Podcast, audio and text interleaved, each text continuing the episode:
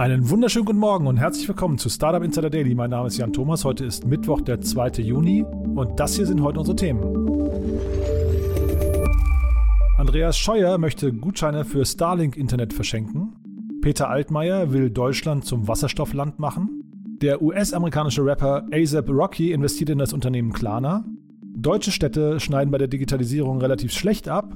Und Amazon kündigt an, ins Apothekengeschäft einsteigen zu wollen. Ja, außerdem heute bei uns zu Gast Christian Hoppe von der Silicon Valley Bank hier in Deutschland und äh, wir haben so ein paar richtig große Runden diskutiert in Deutschland und äh, UK. Ist also wirklich sehr, sehr viel Geld im Markt und das haben wir beide so ein bisschen im Schnelldurchlauf besprochen. Da gab es ein paar coole Runden, muss man sagen. Eine davon war mit Sender und Sender, das ist ja eine Digitalspedition, die seit Februar diesen Jahres zum Unicorn geworden ist und ich habe gesprochen mit Co-Founder und Managing Director Nico Schäfenacker. Hintergrund ist, dass Sender seine Series D erweitert hat, die ja ursprünglich bei 100 160 Millionen Dollar lag und die wurde jetzt auf 240 Millionen Dollar erweitert. Wir haben über die Hintergründe gesprochen. Sender, ein Unternehmen, was wirklich rapide wächst und auch anorganisch wächst, also eine ganze Reihe an Unternehmen schon zugekauft hat. Aber vor allem haben sie das Who is Who der deutschen und internationalen Investorenlandschaft dabei. Also wirklich total beeindruckend, wie es dazu kam, die Hintergründe und auch die Aussichten. Das also gleich mit Nico im Interview. Und bevor wir jetzt zu den Nachrichten kommen, aber vorher noch eine kleine Ansage. Ich bin in den nächsten Tagen nicht da. Ich bin bis einschließlich Montag nächste Woche nicht in Berlin und deswegen werde werde ich vertreten und zwar von meiner wunderbaren Kollegin Annalena Kümpel. Die kennen einige Hörer von euch schon aus dem Sonntagspodcast, wo wir immer unsere Bücher vorstellen. Ihr wisst ja, wir haben eine Reihe am Sonntag immer, wo Bücher von Unternehmerinnen und Unternehmern vorgestellt werden oder für Unternehmerinnen und Unternehmer. Und das ist eine tolle Reihe und die hat Annalena irgendwann übernommen, weil Bücher noch viel mehr als bei mir ihr Herzensthema sind und sie macht das wirklich ganz großartig. Und deswegen wird sie mich hier vertreten. Ich glaube, das wären drei ganz, ganz tolle Sendungen und von daher wahrscheinlich für mich auch relativ schwer, dann wieder Anschluss zu finden und diesen Standard Standard, der dann gesetzt wurde, zu halten. Also ich hoffe, ihr vermisst mich trotzdem ein bisschen. Auf jeden Fall jetzt, wie gesagt, drei Tage ohne mich. Wir hören uns dann wieder am nächsten Dienstag. Bis dahin von mir aus schon mal eine schöne Zeit. Und wie gesagt, heute eine Hammer-Sendung. Wir haben gesprochen mit Christian Hoppe, Nikolaus Schäfenacker und es gab auch wieder ganz, ganz tolle Nachrichten. Die kommen jetzt wie immer mit Anna Dressel, aber die kommen wie immer nach den Verbraucherhinweisen. Und die kommen jetzt. Startup Insider Daily. Nachrichten. Their kids can't get an adequate education without internet access. You can't apply for a job without going online. What the internet is going to do to society is unimaginable. Sonic will effectively serve people who simply have no connectivity right now. You might see internet access available to perhaps even 70% or more of the world's population. Gutscheine für Satelliteninternet von Starlink. Um das Internet weltweit schneller zu machen, setzt Elon Musk mit seinem Unternehmen Starlink auf Satelliteninternet. Auch in Deutschland steckt man hierfür bereits in der Beta-Phase. Nun sieht es ganz nach einem Deal zwischen Starlink und der Bundesregierung aus, denn Andreas Scheuer, CSU, traf sich offenbar bereits Mitte Mai zu Gesprächen mit Elon Musk. Ziel sei es, auch in ländlichen Regionen schnelles Internet zu ermöglichen. Die Käufer sollen demnach mit Zuschüssen für die notwendige Ausrüstung und der Installation von Starlink rechnen können. In Form von Gutscheinen im Wert von etwa 500 Euro sollen sich Interessierte die Satellitenschüsseln kaufen können, berichtet das Handelsblatt. Die monatlichen Kosten von etwa 99 Euro sind jedoch nicht enthalten. Ich habe heute zu diesem Tag eine festliche grüne Krawatte angelegt nicht nur Colorandi Causa, sondern aus einem tieferen Grund. Am 24. Juli 2012, ich war gerade junger Umweltminister, habe ich den damals auch noch sehr jungen Ministerpräsidenten von Baden-Württemberg besucht, Winfried Kretschmann, und wir haben gemeinsam in Stuttgart eine Tankstelle für grünen Wasserstoff besichtigt. Das war damals ein erheblicher Fortschritt. Aber niemand hätte geglaubt, dass es noch acht Jahre dauert, bis wir uns in der gebotenen Sorgfalt und mit dem gebotenen Mut mit dieser Frage bundesweit beschäftigen. Deutschland will Wasserstoffland werden. Um die CO2-Emissionen einzusparen, will die Bundesregierung nun gezielt auf Wasserstoff setzen. Hierfür ist geplant, die Wirtschaft mit Milliardengeldern beim Umbau zu unterstützen. 8 Milliarden Euro sollen bei der Förderung von neuen Energieträgern und der Sicherung von Arbeitsplätzen eingesetzt werden. Zudem sollen sich 62 deutsche Projekte einer europäischen Wasserstoffallianz anschließen. Die Europäische Initiative für Wasserstoffprojekte führe laut Wirtschaftsminister Peter Altmaier CDU zu massiven Investitionen in Höhe von 33 Milliarden Euro, auch durch private Träger. Die EU setze Altmaier zufolge voll und ganz auf Wasserstofftechnologien, um nicht nur etwas gegen den Klimawandel zu tun, sondern auch um in dem Bereich weltweit führend zu werden. Wichtig sei es zudem, den sogenannten grünen Wasserstoff zu nutzen, bei dessen Herstellung Ökostrom eingesetzt werde. Deutsche Städte schneiden bei der Digitalisierung schlecht ab.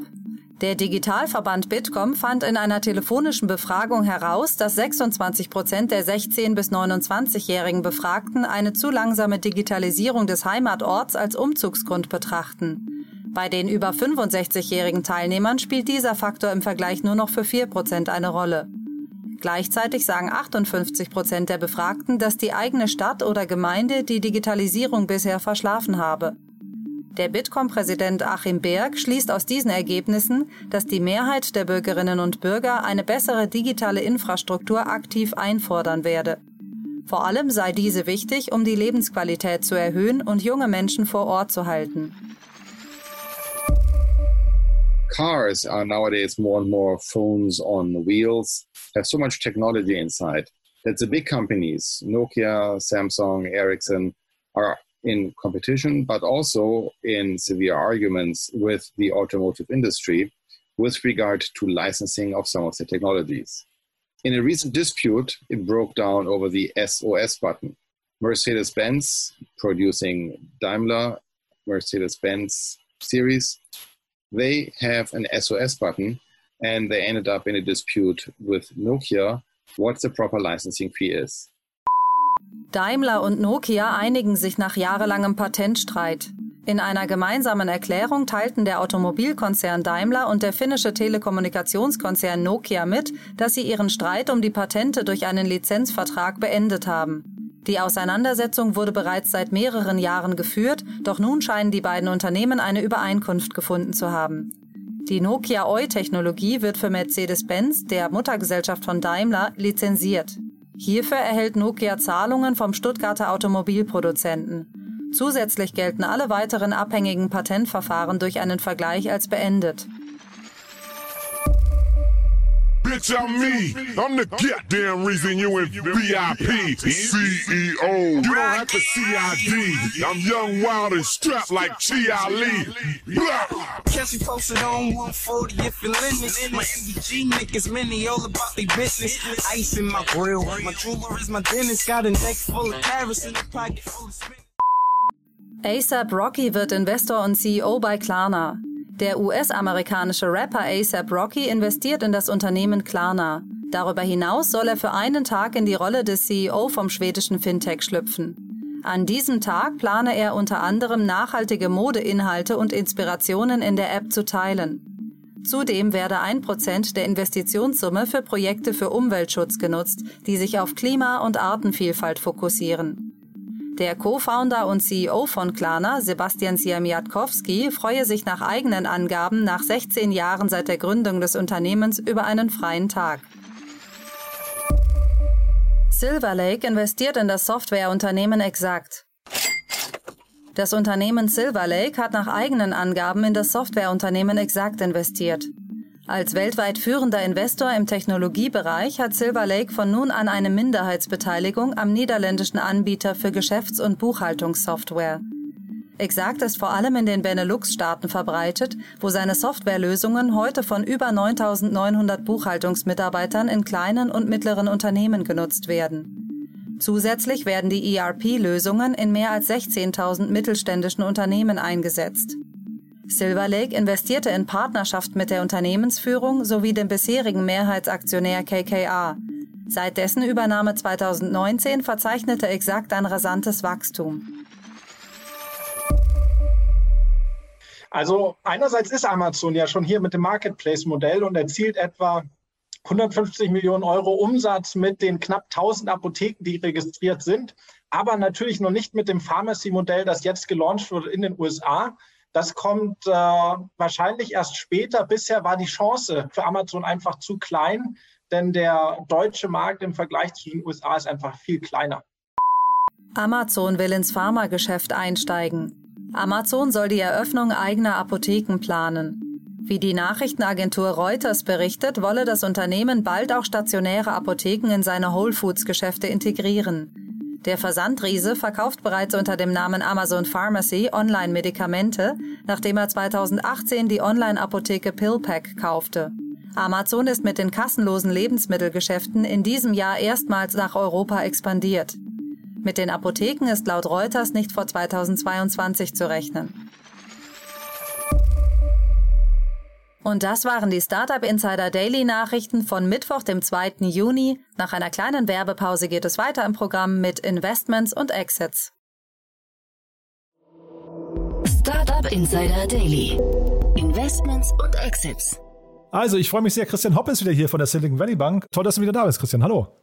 Hallo Jan, freut mich. Ja, freut und mich. Und wieder mein Spruch, schon wieder zwei Wochen rum. Wahnsinn, ne? Wahnsinn, Wahnsinn. Ja. ja, und ich habe dir gesagt, ich bin ein bisschen in Hektik, weil ich jetzt gleich packen muss. Äh, Die, die Hörer wissen schon, morgen kommt meine liebe Kollegin Annalena Kümpel, übernimmt den Podcast hier für zwei Tage und deswegen bin ich jetzt ganz, also entspannt, aber so ein bisschen Endspurt-Stress. Deswegen haben wir gesagt, wir machen jetzt im Schnelldurchlauf ja eigentlich eine ganze Reihe an coolen Themen, wo äh, ja wieder unglaubliche Summen geflossen sind, ne? Genau, also wir haben uns diesmal dazu entschieden, dass wir die größten Tickets eigentlich raussuchen. Ist natürlich noch viel mehr passiert, aber wir fokussieren uns auf äh, vier große Namen mit Riesenrunden und da sind auch der, das ein oder andere Jürgen Unicorn dabei. Wahnsinn, ja. Wollen wir mit UK anfangen? Wir fangen mit UK an und zwar Board by Many.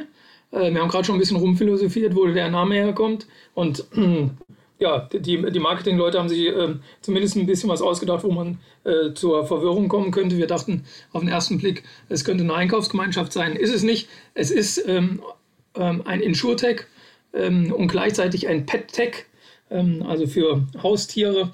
Ähm, und äh, da kann man ähm, seine Tiere versichern lassen, etc. pp. Die Holding darüber ist die Many Group Limited und die Board by Many haben jetzt ihre Series D geclosed mit 286 Millionen Euro und haben das Ganze auf einer Valuation von 1,6 Milliarden Euro hinbekommen. Ich, also ich sehe ja schon relativ viel, aber ich muss sagen, Insurtech für Tiere habe ich noch nicht gesehen. Genau, aber es ist ein Riesenmarkt. Also ich meine, wenn man sich das anschaut, was es alles an Tieren gibt und was versichert werden muss und wer ein Haustier hat und weiß, äh, man muss mal zum Arzt, dann ähm, ist es manchmal billiger, wenn man ein, Kund, äh, ein, Kind hat, das zum Arzt muss, als ein Haustier. Und da ja ähm, Haustiere auch teilweise Ersatz für Kinder sind, wird da ziemlich viel reingesteckt. Und warum haben wir uns das ausgesucht? Nicht nur, weil die Valuation so hoch ist, sondern auch ein Glückwunsch wieder an meine Ex-Kollegen von Commerz Ventures. Ihr habt wieder mal ein super Näschen bewiesen, äh, seid da frühzeitig reingegangen und ähm, auch mit äh, interessanten anderen Adressen. Die Munich Re ist mit dabei gewesen, äh, FTV Capital, Octopus Ventures, also alles große Namen. Und EQT hat die letzte Runde äh, geleitet. Insofern, ja, ein, ein Riesenerfolg wieder. Mhm. Munich Re ist die Münchner Rück ehemals, ne? Das also äh, für, für, für, die Einordnung. Und ich weiß jetzt nicht, wie sehr du auf, aus dem Nähkästchen plaudern darfst, Christian, aber wie passt Commerzbank Ventures da rein? Also was ist, was ist deren, was ist deren äh, Brücke nach UK zum Tierversicherungsmarkt? Also es ist definitiv, also als ähm, Commerzbank aufgesetzt wurde, ging es darum, im Fintech und im Insurtech-Bereich zu investieren. Und ähm, hier sind wir im, ganz klar im Insurtech-Bereich. Und ähm, als die Anfänge waren von Commerz Ventures, da haben sie auch die ersten ähm, Surveys rausgebracht zum Thema Insurtechs und haben sich damit in Europa auch einen Namen gemacht, die Kollegen, und ähm, waren frühzeitig dabei. Und ja, sie investieren global mit, sagen wir mal, ähm, mehr Fokus Richtung USA, also weniger ähm, Asien. Und ja, UK ist ja sehr nah dran. Die Kollegen haben einfach ein super Händchen. Ja. Kann man nicht anders sagen. Ja, nee, ich sehe hier, die sind auch gar nicht so inaktiv. Also die machen schon eine ganze Menge an Investments. Ne? Glaube ich, im letzten Jahr sehe ich hier gerade so acht oder neun Stück.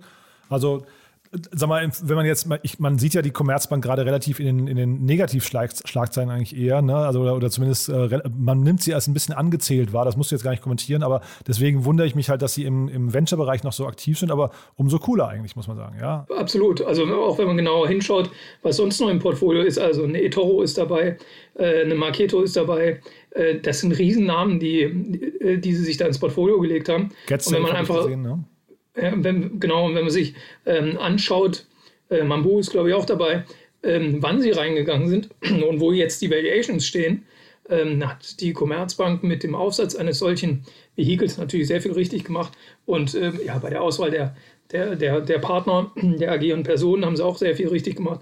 Äh, das ist dann wieder was, wo man sehen kann, dass wenn man proaktiv eben in andere Bereiche vorgeht und sich dann nicht äh, zurückhalten lässt, ähm, dass das eine sehr gute Strategie ist. Mhm. Ja, ich gucke hier gerade. Äh, Juli 2018 sind sie bei Broadband Money reingegangen. Also durchaus, also drei Jahre her. Toll. Also muss man sagen, tatsächlich ein gutes Näschen, ja.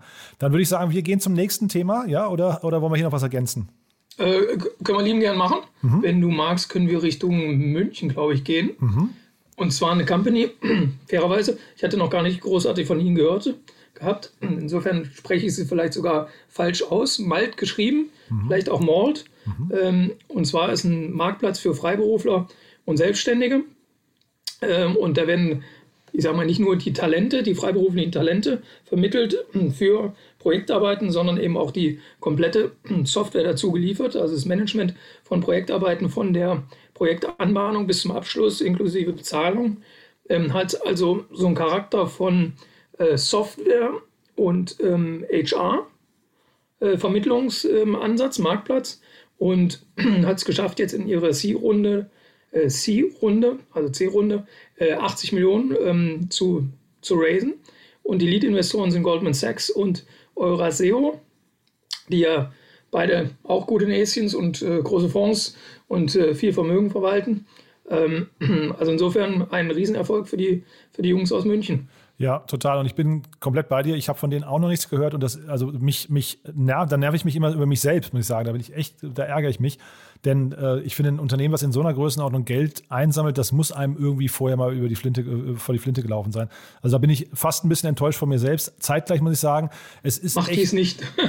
ja, Mach dies nicht. Du kommst nicht hinterher. Ähm, ich stelle dir mal eine kurze Fangfrage. Ja. Äh, im, oder so, hoffentlich keine Fangfrage. Äh, Im Fintech-Bereich äh, gibt es ein Unternehmen, das nennt sich Crossings, äh, hier aus Frankfurt. Hast du davon schon mal gehört? Jetzt muss ich wirklich kurz überlegen. Ich, ich, vermute, ich vermute nicht. Du gibst ja. schon die Antwort. Ja, ja, ähm, und äh, diese Jungs, die sind, ähm, ich glaube, vor einer Woche für 100 Millionen verkauft worden. Und es gibt genau einen kleinen Presseartikel dazu in Frankfurt. Ich kannte die lustigerweise, äh, aber das war bei keinem auf dem Radar, ist ein Fintech. Mhm. Also mein ähm, Frankfurt als Fintech oh, äh, oder ja, wir haben es immer so dargestellt, dass es die Hochburg ist und den Anspruch hatte. Und jetzt wird mal eins für 100 Millionen verkauft und keiner schreibt darüber. Ja, ja, aber ist das gleiche. Ich hatte jetzt gerade den, den Gründer oder äh, CEO von IBAN First, ähm, die haben auch die haben ja. eine 200 Millionen Bewertung mit, mit einer über 100 Millionen Runde gedreht auch fast keine Resonanz in der Presse. Also wirklich, das ist, äh, das ist irritierend, ja. Also da, da kommen wir jetzt tatsächlich langsam in Dimensionen, wenn, wenn die Presse schon nicht mehr hinterherkommt oder die, die, der Platz in der Presse nicht ausreicht oder die Aufmerksamkeit der Zuhörer und Zuschauer und so weiter, der Leser, das ist schon irritierend bei solchen Runden. Ne? Trotzdem jetzt hier nochmal zu Malt. Wir sind da in einem hochkompetitiven Bereich, glaube ich, oder? Oder Sie, also ich, Absolut. Ich, wir kennen das Unternehmen beide nicht. Vielleicht haben die einen USP, der es ihnen einfach macht, aber weißt du, da gibt es einen Fiverr, da gibt es einen Twago, da gibt es, ich weiß nicht, tausende von kleineren Freelancer-Seiten. Die müssen irgendwas richtig machen. Also das müssen wir uns, glaube ich, nochmal angucken, wo da der, der USP tatsächlich liegt, ne? Äh, oh ja, also haben eine riesen Matching-Plattform, sind in unterschiedlichen ähm, äh, europäischen Ländern schon vertreten. Das Ziel ist, 2024 bereits eine Milliarde Geschäftsvolumen zu generieren. Ähm, aber man kann auch sehen, dass der Markt extrem groß ist, ja, äh, dass, was alles gebraucht wird. Und ähm, ich glaube, da ist auch noch nicht alles ausgereizt. Und da sie auch unterschiedliche Aspekte dann ähm, von HR und Software ähm, so geschickt verknüpfen und dann mit Sicherheit auch SAS-Ansätze haben, sprich äh, permanent Recurring Revenues haben, das ist schon das ist der richtige Ansatz. Aber wie du sagst, es gibt einfach extrem viele. Und ich habe mir deren äh, Pricing-Modell angeguckt oder habe versucht, das zu verstehen. Und die haben also eine kostenlose Version, das fand ich erstmal schon mal bemerkenswert. Und dann in den höheren Regionen verlangen sie 7% Service-Fee. Und das klingt für mich so, als wäre das quasi dann hinterher der, der Kostendeckungsbeitrag. Und äh, bei einer Milliarde Außenumsatz wären das halt 70 Millionen Euro Innenumsatz. Das klingt jetzt, also sagen wir, perspektivisch für 2024 und dann auf dieser Bewertung von heute wahrscheinlich noch nicht so wild. Ja, also jetzt mal äh, Zahlen ohne, also wirklich nur von außen schnell drauf geguckt. Ne? Ja, gebe geb ich dir recht. Aber ähm, ja, der Markt ist gerade, wo der Markt ist ne? und Variations, ich, ich bin immer wieder erstaunt. Ich, es, es freut mich wahnsinnig. Ne? Für, also für den deutschen Markt ist das extrem wichtig, dass das passiert, auch das vielleicht auch ein paar unbekanntere Namen, ja. Äh, also ich muss ja jetzt hier vorsichtig sein, ne? nicht, dass wir die zwei blinden Hühner sozusagen sind und die Rest kennen die alle. Ähm, aber dass die auch solche Runden ähm, äh, einsammeln, die, das ist schon erstaunlich. Also einfach zwei Jahre zurückgedacht, wäre das nicht der Fall gewesen. Also es ist sehr toll. Ich finde es, und für den Münchner Markt freut es mich natürlich sowieso. Und Goldman ist natürlich eine tolle Adresse, ja, muss man ja. sagen. Ähm, ist das für dich so aus der Erfahrung ein, ein Vorbote für einen späteren IPO oder ist das erstmal? Selbstverständlich. Ja, ne? Also ich hätte, wenn du es jetzt nicht gesagt hättest, wäre es bei mir gleich gekommen. Ähm, also wenn Goldman irgendwo reingeht und die machen das sehr, sehr gut, die ähm, kann man auch im Goldman Aktienkurs ja sehen, ähm, die haben frühzeitig sich dessen äh, geöffnet und jetzt mal übertrieben gesagt, ne, als die äh, Bankenbranche in Verruf kam und man sollte kein Prop-Trading mehr machen und was weiß ich nicht alles. Ähm, also wenn du jetzt eine Bank bist und du fährst das halt richtig, du machst die Investments frühzeitig, holst dir damit äh, die Kandidaten fürs nächste IPO ran, hast da einen Anteil dran. Ich will nicht sagen, das ist das neue Prop-Trading, aber das geht natürlich in die Richtung. Ja? Ähm, wenn du selber keinen Aktieneigenhandel mit BASF-Aktien oder sowas machen kannst, dann machst du solche Beteiligungen und da ist der Riesenhebel drin. Cool, also dann würde ich sagen zum nächsten Thema. Ja, wir haben noch Sender im Programm. Genau. Ja. Sender ähm, hat die letzte Runde nochmal erweitert, hat nochmal zusätzliche 80 Millionen eingesammelt. Ähm, die Altinvestoren sind mitgezogen. Äh, es gab noch neun, der dazugegangen ist. Das Geld fließt komplett in, in, ins Wachstum, in die Expansion. Ähm, hat damit die letzte Runde, die äh, Unicorn-Charakter hatte, ähm, sozusagen erweitert. Ähm, auch ein super Erfolg. Ähm, zeigt auch, ähm, wie viel Geld äh, da in die Logistik äh, etc. reinfließt. Äh, schöner Erfolg, einfach nur so als Satz gesagt. Äh, Company ist, glaube ich, bekannt. Ähm, echt toll. Glückwunsch. Ich habe auch tatsächlich, ich habe den Nikolas äh, Schäfennacker, der ist äh, gleich noch bei mir im Podcast, also im Anschluss, den habe ich heute interviewt. Und ähm, also den habe ich nicht gefragt oder habe ich vergessen zu fragen, weil die, die akquirieren sehr stark, die wachsen anorganisch, also sehr stark. Jetzt hat, und das haben sie auch in der Pressemeldung angekündigt, dass das wahrscheinlich weiterhin so bleiben wird. Und da habe ich mich gefragt, und das kannst du vielleicht mal aus Sicht der Silicon Valley Bank, kannst du vielleicht mal ganz kurz auch euer Modell nochmal erklären. Ist denn anorganisches Wachstum auch etwas, was ihr finanziert? Selbstverständlich. Also wir machen äh, MA-Finanzierung ähm, äh, in unterschiedlichster Art und Weise. Und das, das eine ist ja anorganisches Wachstum, ähm, ähm, wo man einfach nur einen Wettbewerber kauft. Aber wenn man sich auch anschaut, okay, wie sind meine Customer Acquisition Costs, ja? Also ob ich sie jetzt selber alle generiere oder ich kaufe mir halt den Wettbewerber und damit den ganzen Kundenstamm und stelle mich breiter auf.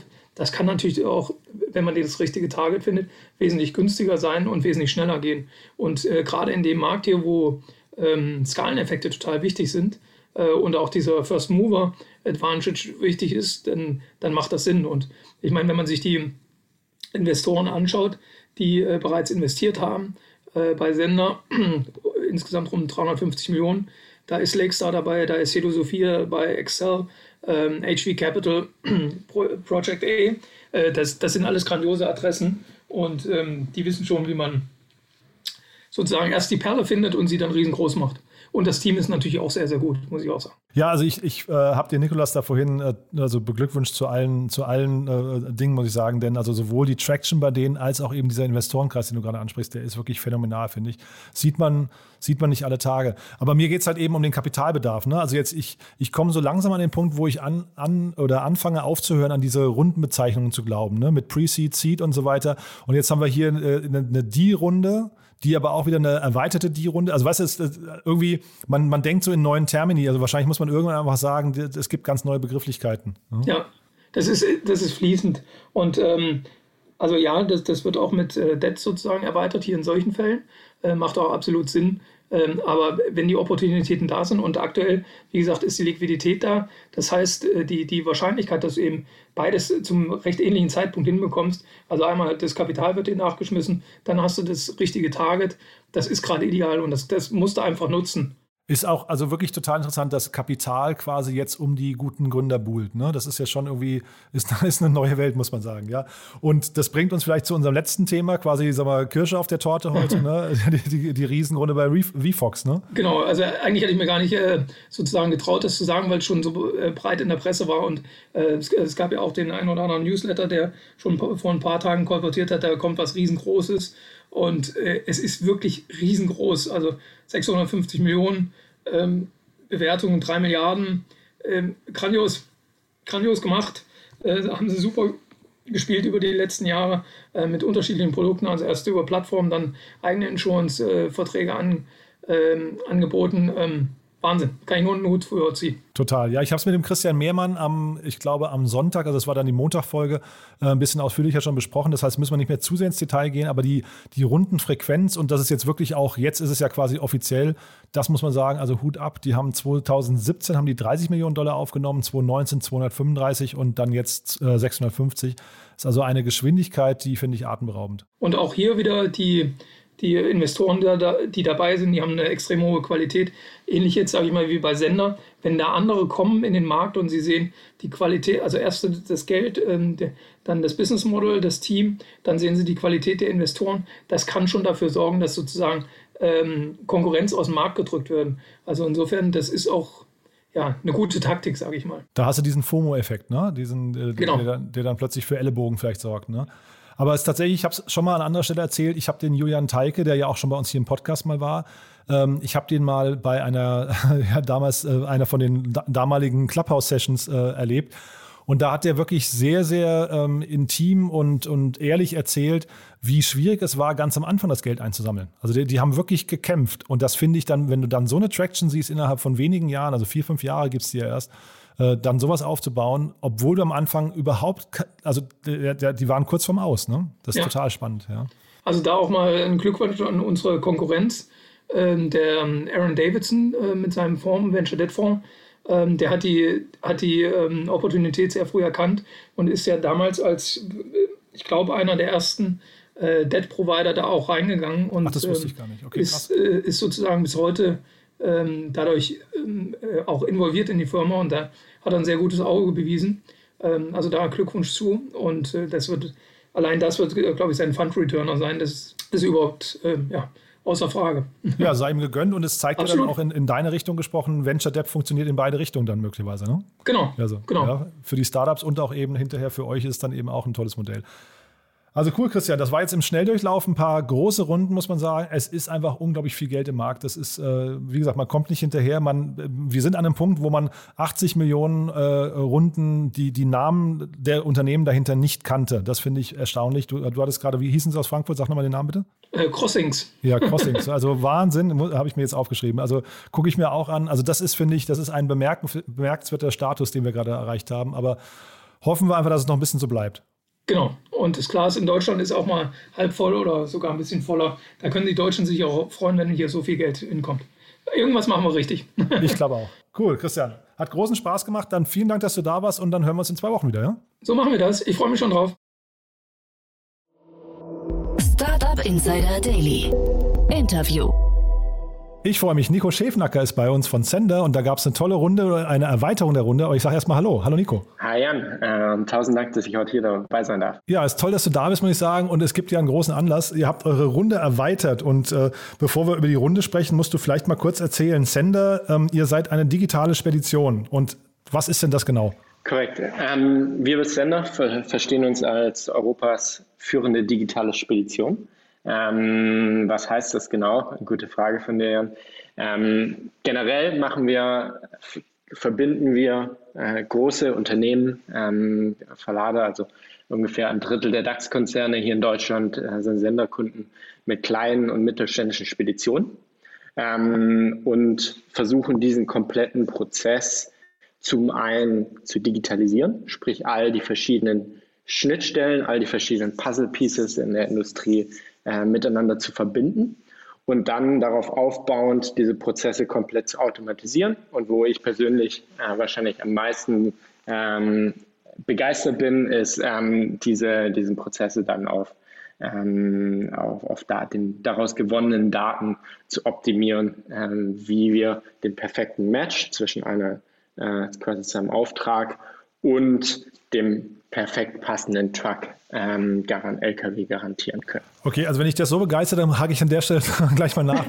Was, was, heißt denn das, wenn ihr Daten analysiert und darauf den perfekten Match äh, ähm, irgendwie generiert? Was sind denn das für Daten, auf die du da guckst und was bedeutet der perfekte Match? Genau, also ich glaube generell ähm, haben wir äh, zwei Arten von, ich glaube, Input-Daten. Zum einen können wir sehr, sehr gut sehen, ähm, was äh, die Auftragslage bei unseren Kunden ist, also bei den Verladern. Äh, nehmen, nehmen wir irgendwo die großen E-Commerce-Firmen, die großen äh, Food- and Beverage-Firmen hier in, ähm, hier in Europa ähm, und können auf der anderen Seite haben teilweise, das ist je nachdem, mit welcher Spedition wir zusammenarbeiten, äh, Transparenz was, ähm, wo deren LKWs sind oder indem sie uns auch angeben, wo sie gerade freie LKWs haben.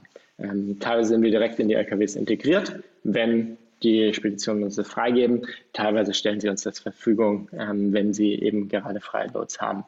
Ähm, darauf basierend ähm, sind wir dann in der Lage zu sagen, okay, nicht nur da ist eine Abholung und da ist der Truck, sondern wir können eben auch teilweise ähm, schauen, wie wir gewisse, zum einen, wie wir gewisse ähm, Orders miteinander kombinieren ähm, und so den Truck ähm, optimaler ähm, durch, äh, sage ich mal, durch Europa steuern.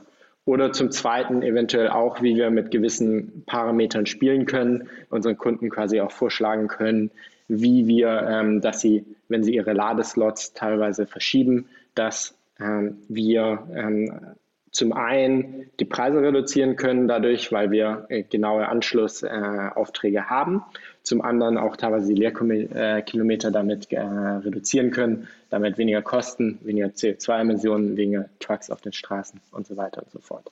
Jetzt würde man ja eigentlich denken, wenn man dir so zuhört, das wäre so das typische Brot- und Buttergeschäft von allen, äh, weiß nicht, Speditionen, die ja eigentlich nur darüber nachdenken müssten, sich ein bisschen digitaler aufzustellen und dann äh, eigentlich genau das Gleiche zu machen wie ihr. Ne? Aber es ist ja wahrscheinlich ähnlich wie im Fintech-Bereich oder Insurtech-Bereich.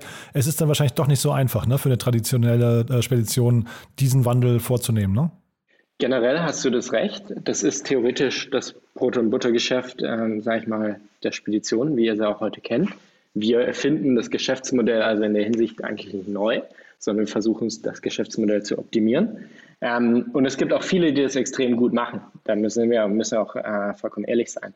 Ähm, aber wenn ähm, wir belegen, es haben die meisten ähm, Unternehmen einfach über Jahre ihre eigenen Prozesse ähm, hinweg ähm, optimiert und wir versuchen quasi der darübergehende Schirm zu, den darübergehenden Schirm zu spannen wo sie halt weitere Trans Transparenz über ihr eigenes Unternehmen hinauskriegen, über, ähm, über die Anfragen der Großkunden, ähm, die sie direkt meistens nicht bedienen können, weil die Großkunden sehr hohe ähm, Auflagen haben, was Versicherungen angeht, was 24-7 Support angeht, ähm, was operative ähm, SLAs, also gewisse Standards angeht, ähm, die nicht direkt bedienen können. Und so spannen wir ähm, zum einen den Schirm über all unsere Speditionen ähm, und Partnerunternehmen und zum Zweiten auch eben den direkten Link ähm, mit den großen Verladern, die für knapp 70 Prozent der Aufträge hier in Europa stehen. Das sind ja wahrscheinlich auch so die wichtigen Erfolgsfaktoren für euch, ne? weil du hast ja gerade gesagt, ein Drittel der DAX-Kunden sind eure, äh, DAX-Unternehmen sind eure Kunden. Das heißt zwei Drittel noch nicht, aber das ist wahrscheinlich tatsächlich hinter eine Frage der Standards und eures Angebots und vielleicht dann auch nur eine Frage der Zeit, oder? Natürlich würden wir uns, würden wir uns freuen, ähm, wenn diese Zahl relativ zeitnah und, und weiterhin steigt. Ähm, und wir arbeiten natürlich sehr, sehr hart dran. Ähm, ich glaube, es gibt immer ein paar Komponenten, die man berücksichtigen muss. Nummer eins, wir sind ähm, hier im B2B-Geschäft, also Großaufträge, sprich, da gehen, handeln die Verladungszeiten, äh, sorry, die Verhandlungszeiten natürlich ähm, gehen dann manchmal ein bisschen länger. Zum Zweiten muss man sich natürlich auch anschauen, letztendlich transportieren wir Ware. Ähm, für nicht jeden DAX-Konzern äh, ist das relevant. Ja, habe ich auch ähm, gerade gedacht, das, das, ist natürlich richtig. Beziehungsweise wir können es vielleicht auch, wenn du, wenn du Chemie und sowas denkst, auch nicht äh, bei jedem Stand heute abbilden. Ähm, aber ja, ist natürlich unser Ziel bleibt natürlich äh, in Zukunft hoffentlich mal alle zumindest produzierenden DAX-Unternehmen in der Form bedienen zu dürfen. Aber es gibt ja, ein, es gibt ja eine ganze Reihe an Logistik-Startups und ich glaube, die meisten würden von sich aus sagen, dass sie eine hohe Digitalisierungskomponente haben oder Digitalkomponente. Kannst du vielleicht nochmal so die klaren Unterschiede, was ich zum äh, Freight Hub oder nee, äh, Forto heißen die ja jetzt, ne? oder äh, ich hatte hier mal Seven Senders. Ähm, also wo sind da so die, die, die Grenzen und was macht euch jetzt, dann kommen wir zur Finanzierungsrunde gleich, was macht euch denn so besonders attraktiv für die Investoren? Also, ähm, du hast recht, Logistik ist natürlich ein riesen, riesengroßer Markt und wahrscheinlich einer der Top 2, Top 3 Industrien hier ganz in Europa. Und damit gibt es auch extrem viele Facetten. Wenn wir jetzt Sender anschauen, ist, wir fokussieren uns eigentlich auf den ganzen Straßen- und Landverkehr. Ähm, sprich, wir versuchen, äh, die LKWs, äh, die ihr auf der Straße seht, auf den Autobahnen seht, besser, besser auszulasten und besser äh, zu, zu optimieren. Darüber hinaus gibt es natürlich ganz, ganz viele äh, verschiedene Geschäftsmodelle. Forto hat es gerade erwähnt, die sich darauf spezialisieren, auch viel ähm, Flugzeug und viel Schiff über Kontinente hinweg, während wir eigentlich dadurch, dass wir uns auf die Straße sehen, eigentlich nur innerhalb Europas optimieren, äh, äh, operieren und uns auch darauf bewusst fokussieren. Ähm, gibt es natürlich ganz viele Parallele und, und vielleicht auch ab und zu mal äh, überschneidende ähm, Geschäftsmodelle. Aber in der Hinsicht sind äh, wir mittlerweile alles, was Straße angeht, Verkehr, mittlerweile mit, in Europa mit Abstand führend. Dann lass uns mal über die Investoren sprechen. Ihr, also ich, man sieht das relativ selten, finde ich, dass äh, irgendwie so eine, ja, weiß nicht, breite äh, Prominenz an äh, Berliner, aber auch jetzt mittlerweile internationalen Investoren in einem Startup ver versammelt ist. Äh, wie, wie funktioniert das? Also wie und wie koexistieren die überhaupt nebeneinander bei euch? Wie koexistieren unsere Investoren? Ja, also jemand wie Early Bird, Project A, wen habe ich da noch alles gesehen? Äh, äh, Event, nee, Lakestar ist da noch dabei. Ne? Also das sind ja wirklich krasse Namen, die, die ja jeder für sich auch so einen gewissen, ja, ich will, will jetzt nicht despektierlich sein, aber so, ein, so, ein, so einen Lead-Anspruch haben. Und die wurden ja jetzt, jetzt wie, wie heißt der neue Investor Belly Giffy, ne? Der Belly, Belly Gifford, ja, Gifford, genau. Ja, genau. Genau, ne? Die wurden ja jetzt quasi auch nochmal irgendwie, ähm, ihr habt jetzt, also vielleicht müssen wir über die Runde mal im Detail sprechen. Ihr habt eure Series D-Runde erweitert. Warum macht man das? Wir haben unsere, genau, Series D, wir haben ja im Januar äh, unsere Series D-Runde ähm, eigentlich geschlossen, ähm, haben dahin parallel eigentlich mit, ähm, mit, mit weiteren Investoren geredet und deswegen auch so geplant haben, die uns extrem weiterhelfen können und wo wir einfach wussten als Firma, und das konnten wir natürlich auch unseren bestehenden Investoren, waren da genauso überzeugt wie wir als Management oder wir als Gründer, ähm, nochmal weiterhelfen können. Ähm, und haben deswegen diese Gespräche teilweise weitergeführt, um eben ähm, und gesagt haben, okay, statt einer großen Runde im Januar teilen wir das in zwei ähm, verschiedene Runden auf, um eben hier, sage ich mal, den, den bestmöglichen Supporterkreis und damit auch irgendwie den bestmöglichen Investorenkreis für Sender zu gewinnen, die uns auf unterschiedlichen Ebenen, ähm, Ebenen weiterhelfen können.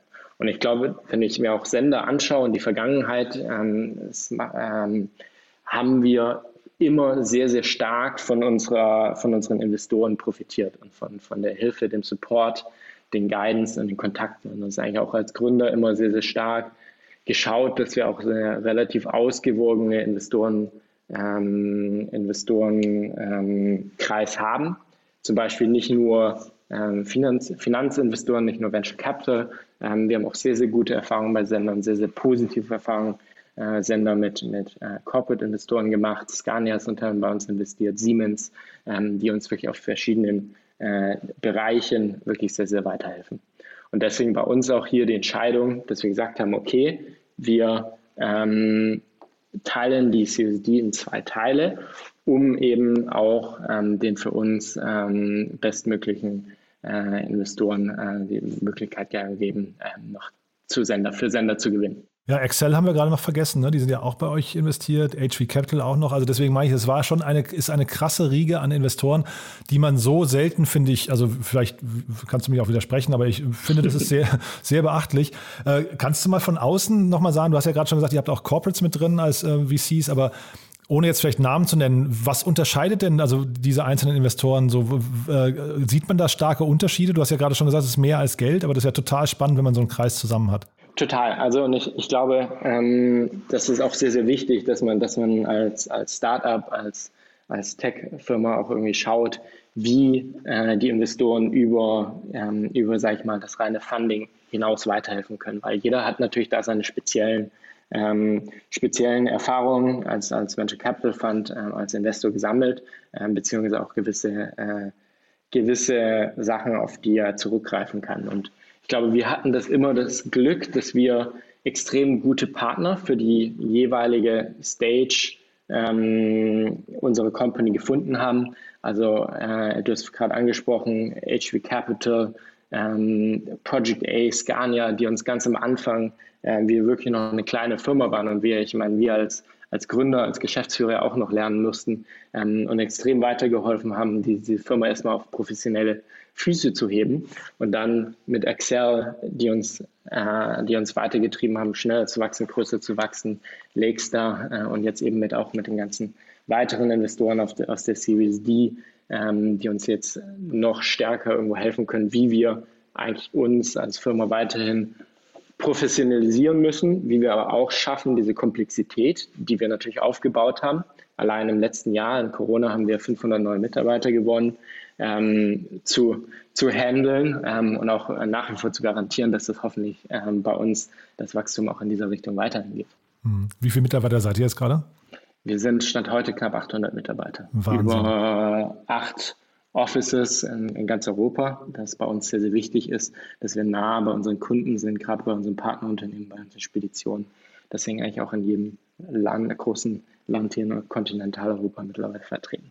Also maximaler Respekt. Man darf jetzt eben, also das haben die Hörer vielleicht jetzt wahrscheinlich in der, Vor, in der Vorankündigung schon gehört. Ihr habt einen Unicorn-Status erreicht im Januar, ne, mit der letzten, also mit quasi der, dem ersten Teil dieser Runde. Habt jetzt nochmal 80 äh, Millionen weiteres Kapital aufgenommen.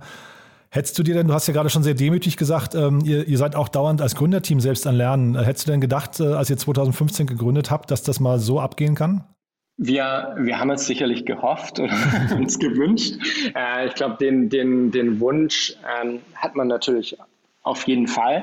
Ich glaube, keiner von uns dreien, wir haben es jetzt zurückgegründet, ähm, David, äh, Julius, meine beiden Co-Founder und ich, ähm, hätte gedacht, dass es so schnell wird, äh, so schnell geht oder so schnell gehen kann.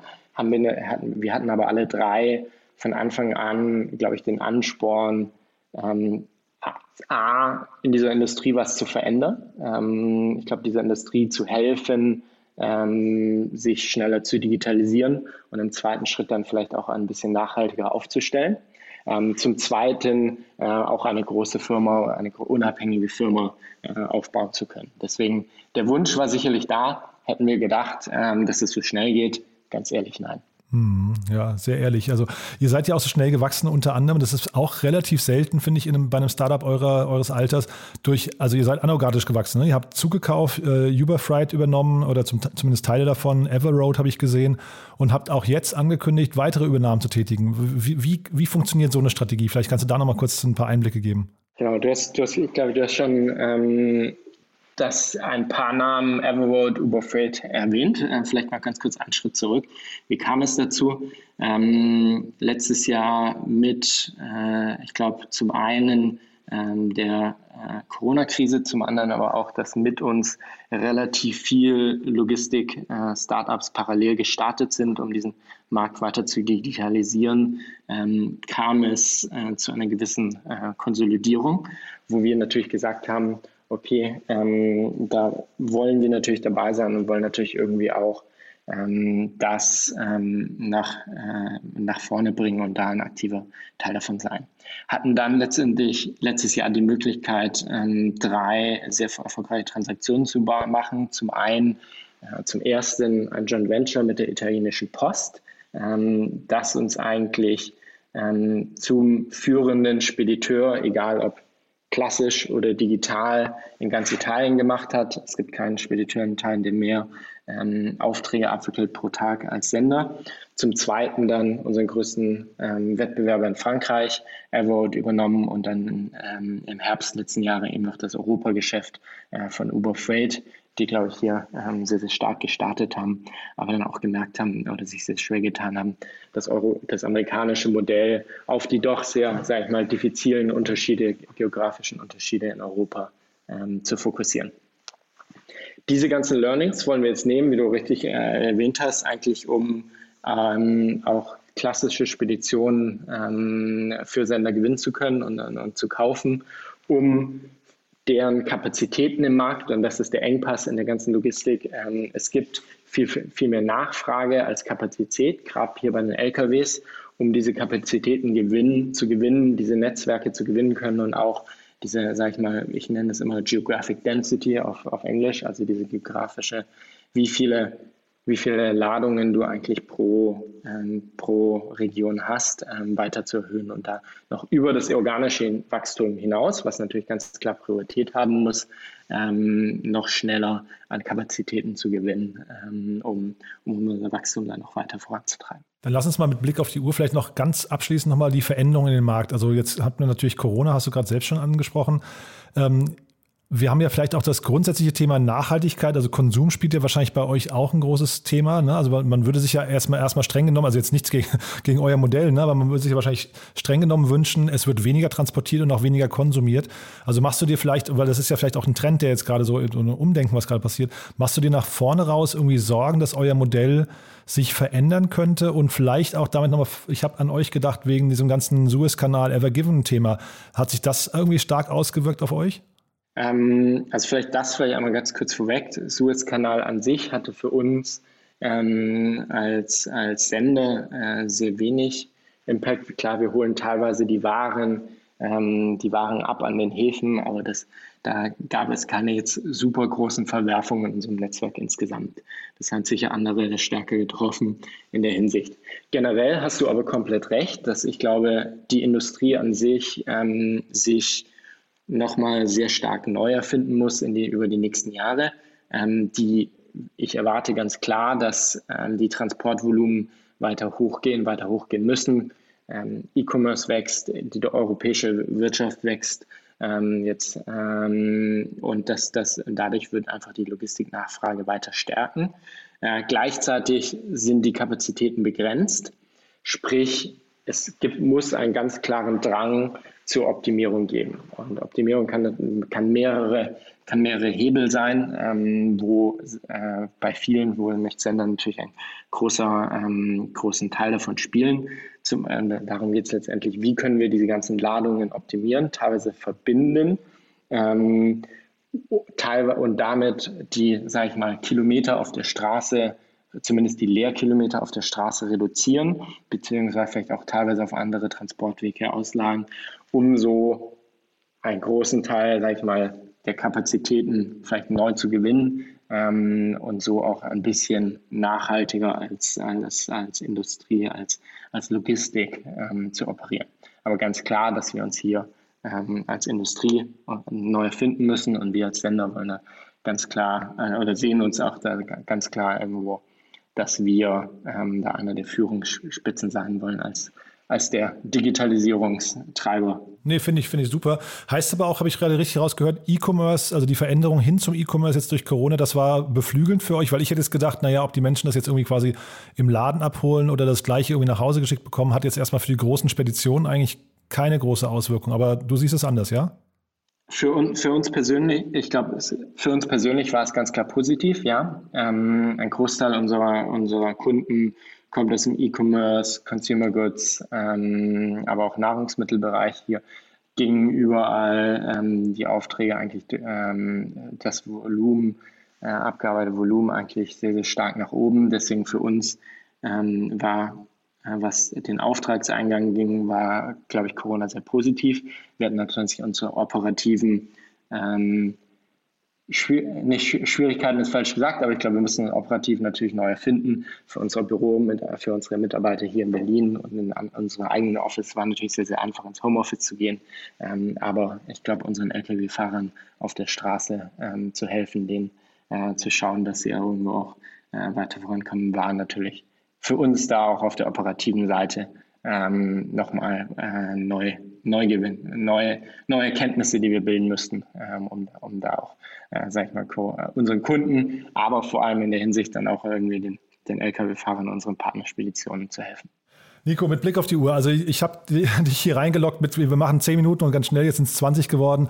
Äh, ich finde, das ist ganz großartig, was ihr auf den Weg bringt. Ich würde, wenn du Lust hast, dann vorschlagen, wir machen vielleicht mal irgendwann nochmal ein Thema äh, oder eine Session zum Thema, wie das tatsächlich ist, wenn man äh, Unternehmen übernimmt, weil ich glaube, das ist ein, ein Teilbereich, der für die Startup-Szene relativ ungewöhnlich ist und vielleicht aber viele andere auch inspirieren kann, worauf man da vielleicht achten sollte. Ich habe auch gesehen, bei euch ist dann Uber auch im Cap-Table jetzt mit drin, Uber Fright, also das ist ja irgendwie auch eine spannende Konstellation.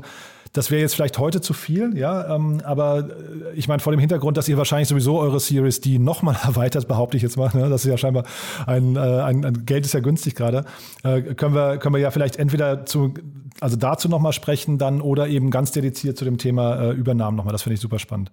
Würde mich auf jeden Fall freuen, Jan. Ähm, machen wir so. Und dann tausend Dank dir für die Einladung heute. Ja, euch noch viel Spaß beim Feiern, du. Das ist ja großartig, dass du dir die Zeit genommen hast. Also wahrscheinlich sind es ja ist schon ein paar Tage her, dass es äh, über die Bühne gegangen ist. Die Tinte ist wahrscheinlich schon trocken, ne? aber echt cool, was ihr da auf, auf den Weg bringt, muss ich sagen. Glückwunsch. Tausend Dank. Ne? Tausend Dank. Also Nico, bis bald dann, ja? Ciao, ciao. Ciao, ciao, Jan. Startup Insider Daily, der tägliche Nachrichtenpodcast der deutschen Startup-Szene. Ja, das war also Nico Schäfenacker von Sender. Echt ein spannendes Unternehmen und Nico hat mir auch im Nachgang noch versprochen, wir werden auf jeden Fall eine Sondersendung machen zum Thema MA Transactions bei äh, Startups. Ist ja echt ein spannendes Thema. Man sieht es immer wieder mal, aber ich glaube, Sender verfolgt es wirklich sehr, sehr konsequent und ich glaube, da stecken ja sehr viele inspirative Elemente drin, die wahrscheinlich auch für andere Unternehmen spannend sein könnten. Und weil ich eben mit Christian Hoppe auch kurz schon angerissen habe, dass Julian Teike bei uns zu Gast war, der Gründer von WeFox, der hat jetzt leider äh, gestern keine Zeit gehabt, aber wir haben einen Ausschnitt aus dem Interview, was ich mit ihm vor zwei Monaten geführt habe. Und äh, ich glaube, wir hören da mal rein, denn das zeigt so ein bisschen, wohin die Reise gehen kann. Und das Interview ist auf jeden Fall verlinkt in unseren Show Notes. Wenn ihr euch das anhören möchtet, macht das gerne. Julian, wie gesagt, hat eine krasse Story zu erzählen und von daher hören wir noch mal kurz rein. Mit der Profitabilität haben wir erst äh, in zwei Jahren ge geplant. Ähm, aber ich glaube, ähm, es ist halt einfach ein Zeichen dafür, dass ähm, der Weg, den wir gefunden haben, ähm, letztendlich schnelles Wachstum zulässt. Also schnelleres Wachstum als eigentlich alle ähm, äh, Versicherungspeers weltweit im digitalen Bereich ähm, und trotzdem profitabel. So, und das war es jetzt wirklich für heute. Damit sind wir durch und ich sage auf jeden Fall vielen Dank fürs Zuhören. Wir hören uns am nächsten Dienstag wieder. Morgen, wie gesagt, meine liebe Kollegin Annalena Kümpel. Ich hoffe, es macht euch Spaß. Gebt uns gerne Feedback. Wir möchten natürlich gerne wissen, was ihr von uns haltet. Und wir freuen uns natürlich auch immer, wenn ihr uns weiterempfehlt auf LinkedIn, Twitter, Instagram oder eben eine Bewertung hinterlasst bei Apple Podcasts. Das hilft uns am allermeisten. Von daher, von daher schon mal vielen, vielen Dank dafür. Euch eine gute Zeit und bis zum nächsten Mal. Ciao.